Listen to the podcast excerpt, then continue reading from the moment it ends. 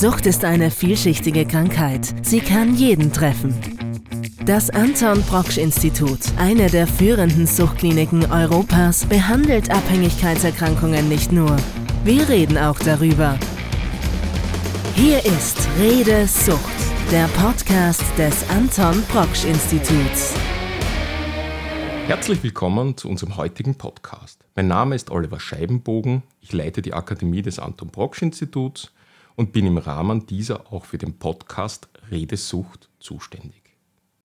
Gerade bei Personen mit problematischem und/oder pathologischem Glücksspiel ist die Identifikation und Therapie von sogenannten Spielerfehlschlüssen als auch das Aufdecken und Korrigieren von Aberglauben und Fehlwissen von zentraler Bedeutung.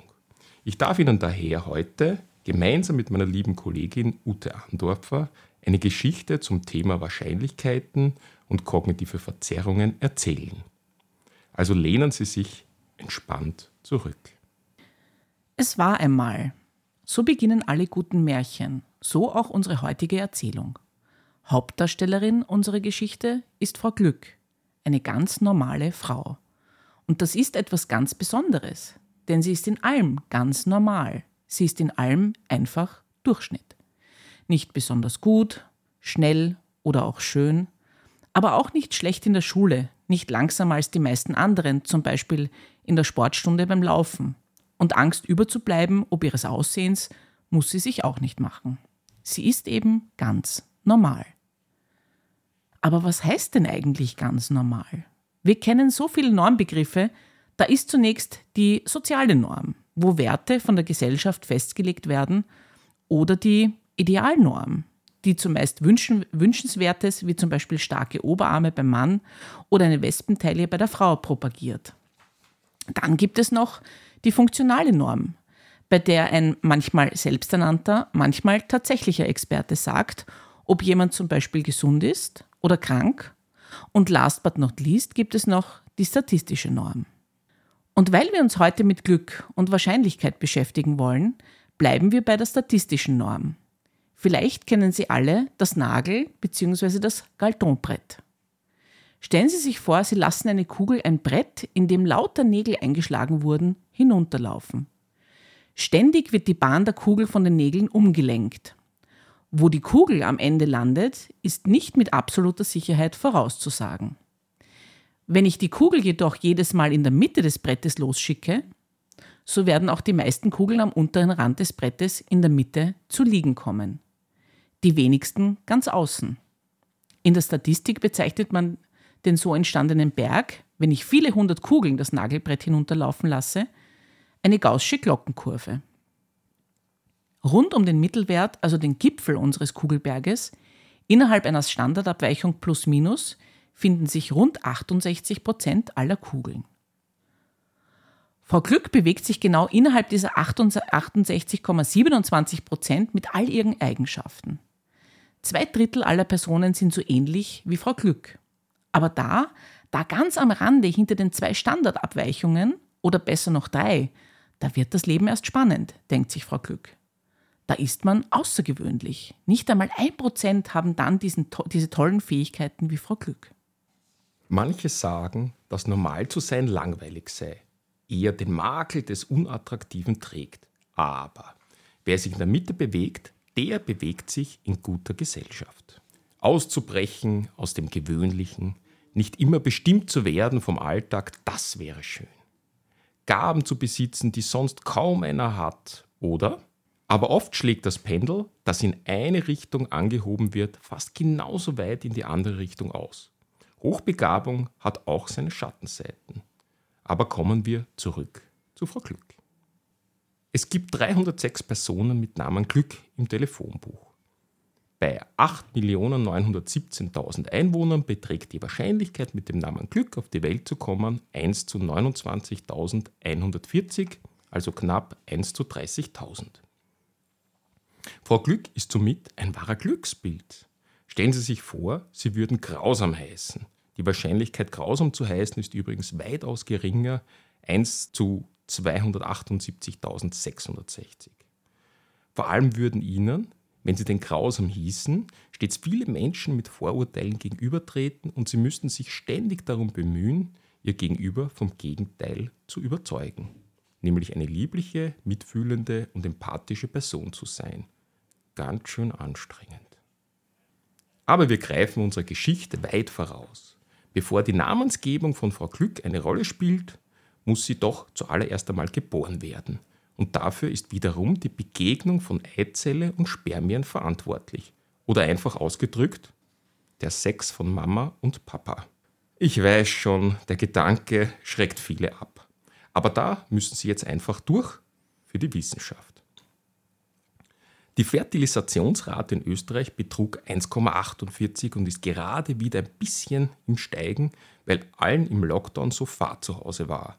Und 1,48 bedeutet, wie viele Kinder eine Frau de facto, die Mama Glück, zur Welt bringt. Also eineinhalb Kinder. Wer den zweiten halben Teil des zweiten Kindes bekommen hat, bleibt für immer ein Mysterium. Um die Wahrscheinlichkeit, auf die Welt zu kommen, berechnen zu können, müssen wir zunächst wissen, wie oft Mama Glück Sex im gebärfähigen Alter hat. Da wir nicht indiskret sein wollen, fragen wir sie nicht persönlich, sondern befragen die Statistik. Wir nehmen an, dass Mama Glück zwischen 16 und 46 Jahren fertil, sprich fruchtbar ist. Das sind stolze 30 Jahre. Wie oft also haben denn Menschen Sex? Das kommt darauf an, wen man fragt. Männer haben geschätzt doppelt so häufig Sex wie ihre Partnerin. Menschen zwischen 18 und 29 haben laut Statistik 112 mal Sex im Jahr, also 2,15 Mal pro Woche. Bei den 30 bis 39-Jährigen sind es noch 86 Mal, das sind 1,65 Mal pro Woche, also fast zweimal. Ab 40 nimmt die Häufigkeit erneut ab, 69 Mal im Jahr. 13 Jahre hat Frau Glück jeweils 112 mal 6, dann 10 Jahre 86 mal 6 und schließlich 7 Jahre 69 mal. Macht summa summarum 2799 mal 6. Und aus diesen 2799 mal 6 entstehen 1,48 Kinder. Eine magere Ausbeute, sagen die einen, mindestens 18 Jahre Alimentationspflicht die anderen. Damit haben wir für ein Kind eine Wahrscheinlichkeit von 1 zu 1891 auf die Welt zu kommen. Frau Glück hatte wirklich Glück, in Zeiten der Verhütung jemals das Licht der Welt erblickt zu haben. Das Großwerden ist auch keine ganz selbstverständliche Sache. Da lauern viele Gefahren. Kaum zu glauben, dass es Menschen gibt, die 80 Jahre und älter werden. Da haben wir zunächst die Gefahr eines Blitzschlages die beträgt 1 zu 6 Millionen. Und daran zu sterben 1 zu 18 Millionen. Es gibt sogar einen Mann, der laut Medien sogar siebenmal vom Blitz getroffen wurde, Roy C. Sullivan aus den USA. Er überlebte auch den letzten Einschlag. Ein Pechvogel oder ein Glückspilz? Da scheiden sich die Geister. Auf jeden Fall ein elektrisierender Mann. Die Wahrscheinlichkeit, mit sechs Fingern oder Zehen geboren zu werden, beträgt 1 zu 500. Sich auf der Toilette zu verletzen, 1 zu 10.000. Eine Perle in einer Auster zu finden, 1 zu 12.000. Ein Topmodel zu heiraten, 1 zu 88.000. Von einem herunterfallenden Flugzeug getroffen zu werden, 1 zu 10 Millionen. Bei einem Flugzeugabsturz zu sterben, 1 zu 11 Millionen. Und eineiige Vierlinge zu bekommen, hat eine Wahrscheinlichkeit von 1 zu 15 Millionen. Ob all dieser Bedrohungen denkt sich Frau Glück, ich will ein Stück vom Glück. Genauso wie Herr Rossi, mit dem sie im Fernsehen groß geworden ist. Aber es geht ihr nicht nur um materielle Werte. Sie will auch die große Liebe finden. Natürlich mit dem nötigen Kleingeld als Basis für ein erfülltes Liebesleben. Wenn es um die Liebe geht, müssen wir einen historischen Exkurs ins alte Rom machen. Kaiser Augustus war vom Glücksspiel sehr angetan und befragte oft die Würfel seine Zukunft betreffend. Am liebsten war ihm der Venuswurf. Drei Würfel mit gleicher Augenzahl verhieß nur Gutes und war die Creme de la Creme unter den Würfeln der Jackpot. Er glaubte sogar, dass ihm dann, sollte der Venuswurf gelingen, die Frauen besonders hold waren. Oder anders ausgedrückt, sollte er kurz zuvor den Venuswurf meistern, er in den Folgetagen ein wahrer Womanizer sei. Auch Frau Glück war sehr abergläubisch und befragte vor ihrem ersten Date die Würfel. Also lassen Sie uns berechnen, wie wahrscheinlich drei gleiche Augenzahlen sind. Herauskommen 16,6 Prozent, knappe 20 Prozent könnte man noch sagen. Dementsprechend müsste jedes fünfte Date von Erfolg gekrönt sein. Dating-Plattformen haben wahrscheinlich keine viel bessere Vermittlungsquote als der Venuswurf. Aber wir haben der Geschichte schon wieder vorgegriffen. Denn bevor Frau Glück auf ein Date gehen kann, muss sie sich noch anziehen, fesch machen oder wie der Wiener sagt, in eine fesche Panier schmeißen. Da sie am Nachmittag noch ein kleines Nachmittagsschläfchen gemacht hat, um am Abend beim Date fit zu sein, greift sie völlig schlaftrunken, also mit geschlossenen Augen, in die Sockenlade. Dort befinden sich sechs einzelne Socken, drei Paare, sagen wir zwei rote, zwei blaue und zwei grüne Socken. An dieser Stelle muss festgehalten werden, dass die Farbe der Socken keinen Einfluss auf den Ausgang des Dates hat. Mit einer Wahrscheinlichkeit von 20% trägt Frau Glück beim ersten Date an beiden Füßen die gleichen Sockenfarbe. Obwohl, wenn ich so recht überlege, würden Sie mit einer Frau oder einem Mann ausgehen, wenn diese oder dieser beim ersten Date unterschiedliche Socken anhat? Ist wohl Geschmackssache. Aber sie hat tatsächlich Glück und die beiden gehen beim ersten Date ins Casino. Wenn Sie sich fragen, warum ausgerechnet ins Casino, dann ist dies schnell erklärt. Vor Glück denkt sich, habe ich Pech in der Liebe und der Verehrer taugt nichts, so werde ich wenigstens beim Glücksspiel gewinnen. Denn vor Glück glaubt fest an den Spruch, Glück im Spiel ist Pech in der Liebe und umgekehrt. Übrigens scheint dieser Sprichwort aus Spanien zu kommen und meint wahrscheinlich, dass die Ehefrau mit dem Glücksspiel des Mannes nicht einverstanden war und deswegen der Haussegen drohte schief zu hängen und das unabhängig vom Ausgang des Glücksspiels. Heute gibt es ganz etwas Besonderes im Casino, eine Show, bei der man ein Auto gewinnen kann. Das wäre ja nicht schlecht fürs Date, denkt Frau Glück. Hm, Schmusen im Auto, das wäre schon was Feines. Also nimmt sie am Glücksspiel teil und siehe da, sie wird vom Moderator aufgefordert, auf die Bühne zu kommen. Drei Türen befinden sich dort. Hinter einer steht der Hauptgewinn, das Auto. Hinter den anderen beiden Türen jeweils eine Ziege. Sie überlegt und entscheidet sich für die Tür 1, denn der erste Gedanke ist oft der beste, denkt sie jedenfalls. Der Moderator öffnet darauf Tür 3 und fragt nun Frau Glück, ob sie bei ihrer Entscheidung Tür 1 bleibt oder noch auf Tür 2 wechseln möchte. Frau Glück denkt wieder, der erste Gedanke sei der beste und bleibt bei ihrer Meinung. So wie übrigens fast alle Personen in ähnlicher Lage. Und das war leider, leider, leider ein Fehler.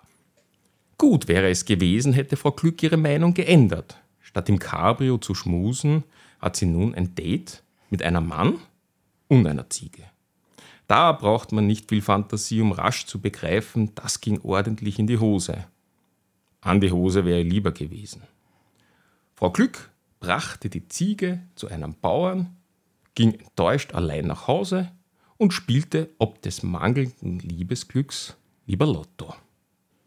Eine Wette wie 6 aus 45 abzuschließen, obwohl es wesentlich wahrscheinlicher ist, vom Blitz getroffen zu werden, als einen Sechser zu haben, ist zwar eigentlich ein Akt der Selbstverletzung, aber vor Glück bezog daraus viel Trost ob des vorausgegangenen Liebesdebakels. Wenn wir das Sprichwort von Frau Glück, Glück im Spiel ist Pech in der Liebe, näher analysieren, so handelt es sich streng genommen um zwei separate Aussagen, nämlich Glück im Spiel und Pech in der Liebe. Aber wie hängen diese beiden zusammen? Beide Aussagen verbindet eine Wenn-Dann-Beziehung. Also ist die eine Aussage von der anderen abhängig. Vor Glück aber auch viele andere Menschen, eigentlich die gesamte Menschheit, ist Weltmeister im Erfinden von Zusammenhängen, so auch jener Wissenschaftler, der meinte, wie soll ich meinen Enkelkindern jemals erklären, dass es in vielen europäischen Ländern ein Toilettpapierknappheit 2020 gab, nur weil ein Mann in China 2019 Fledermaussuppe essen musste SARS-CoV-19 machte diesen Zusammenhang transparent. Aber warum ist das so, dass wir viel öfter Zusammenhänge sehen, wo gar keine sind? Ganz einfach erklärt. Zusammenhänge geben uns das Gefühl, die Welt besser zu verstehen und damit auch besser voraussagen zu können, was als nächstes passieren wird. Das entspannt und lässt uns lockerer werden. So ein Zusammenhang besteht scheinbar auch zwischen Glücksbringern und dem Glück. Frau Glück trägt deshalb auch einige Glücksbringer stets bei sich. Je mehr, desto besser. Frau Glück glaubt stark an die Wirkung des vierblättrigen Kleeblatts, denn sie weiß, der Glaube kann Berge versetzen. Und letztlich weiß sie, dass Eva, Sie wissen, die mit dem Apfel und dem Paradies, ein Andenken in Form des vierblättrigen Kleeblatts aus dem Paradies mitnahm. Daher kommt schließlich seine Kraft. Ein Stück vom Paradies. Was für eine schöne Vorstellung. Sehr romantisch, oder? Gefladert, also gestohlen hat sie es, und was aus Adam wurde, weiß auch kein Mensch. Kriminalität und Chaos, und das soll Glück bringen? Aber falls das Kleeblatt nichts taugt, hat sie noch den Fliegenpilz. Mit dem kann aber wirklich nichts schiefgehen. Trocknet man die Fliegenpilze in der Sonne oder im Backofen, wird aus der enthaltenen Ibotensäure und dem sich in der Säure bildenden Muskimol die psychoaktive Substanz, die für den Rausch sorgt. Trancezustände und ein erweitertes Bewusstsein sind die Folge. Wenn sie im echten Leben kein Glück hat, so kann Frau Glück mit dem Fliegenpilz wenigstens der Realität entfliehen. So ähnlich wie Alice im Wunderland, die auch ihr tollstes Abenteuer ever erlebte, nachdem sie von einem Pilz genascht hatte. Sollte das Diebesgut, also das Kleeblatt, und die Drogen, also die psychoaktiven Substanzen aus dem Fliegenpilz, nichts nutzen, bleibt zuletzt noch das Hufeisen. Frau Glück weiß, dass der Teufel höchstpersönlich an die Tür des Bischofs von Canterbury angeklopft hatte und diesen darum bat, ein Hufeisen für seinen Fuß zu schmieden. Der Pfarrer willigte ein, band den Teufel aber mit einer List an einem Amboss fest und fing an, ihn mit seinem Schmiedeeisenhammer ordentlich zu verprügeln. Gewaltigszesse in der Kirche? In seinem Schmerz winselte der Teufel um Gnade und der kirchentreue Mann erklärte, er werde ihn losbinden, wenn er ein Versprechen einhalte. Ab sofort dürfe er nie mehr an jene Plätze gehen, an denen ein Hufeisen hängt. Der Teufel willigte ein und die Menschen hatten einen ziemlich guten Grund, das Eisen überall anzubringen. Die Frage ist nur, nach oben oder nach unten offen? Glück sammeln oder ausschütten? Egal. Frau Glück trägt es in der Handtasche und kann damit jeden potenziellen Angreifer in die Flucht schlagen. Mit ihr braucht sich keiner mehr anlegen. So hilft das Hufeisen auf jeden Fall. Nachdem das mit dem Lotto über längere Sicht nun auch nicht geklappt hat, wird Frau Glück nachdenklich. Sie will eigentlich nur glücklich sein und sucht dafür eine Anleitung, wie könnte es anders sein, im Internet, bei Dr. Google, dem berühmtesten Akademiker der Welt. Schon komisch. Während die arktischen Ureinwohner mehr als 20 unterschiedliche Begriffe für die Farbe des Schnees kennen, verwenden wir im deutschsprachigen Raum das Wort Glück und meinen damit zwei ganz unterschiedliche Begebenheiten. Glück im Sinne des englischen Luck meint Glück im Spiel und dann gibt es noch den Umstand, den Frau Glück gerne hätte. Einfach nur glücklich sein. Englisch happy. Schon komisch, finden Sie nicht? Selbst die Briten unterscheiden glücklich und glücklich, happy und lucky und wir Österreicher und Deutsche setzen Glück im Spiel mit Glück im Leben gleich. Ganz schön doof. Aber Frau Glück findet tatsächlich ein Buch zum Thema glückliches und freudvolles Leben. Das ist so fasziniert, dass sie es nicht mehr aus der Hand geben will. Justament, ein Wirtschaftspsychologe, der eigentlich mit der Optimierung von Menschen im Arbeitsprozess beschäftigt ist, hat eine Theorie aufgestellt, wie es gelingen kann, ein freudvolles und gutes Leben zu führen. Frau Glück liest, es kommen dabei auf ganze sechs Faktoren an. Genussfähigkeit bräuchte man, sich selbst akzeptieren können, wie man ist, der Glaube an die eigene Wirksamkeit, schwierige Situationen meistern zu können, Achtsamkeit, Sinn im Leben und Solidarität.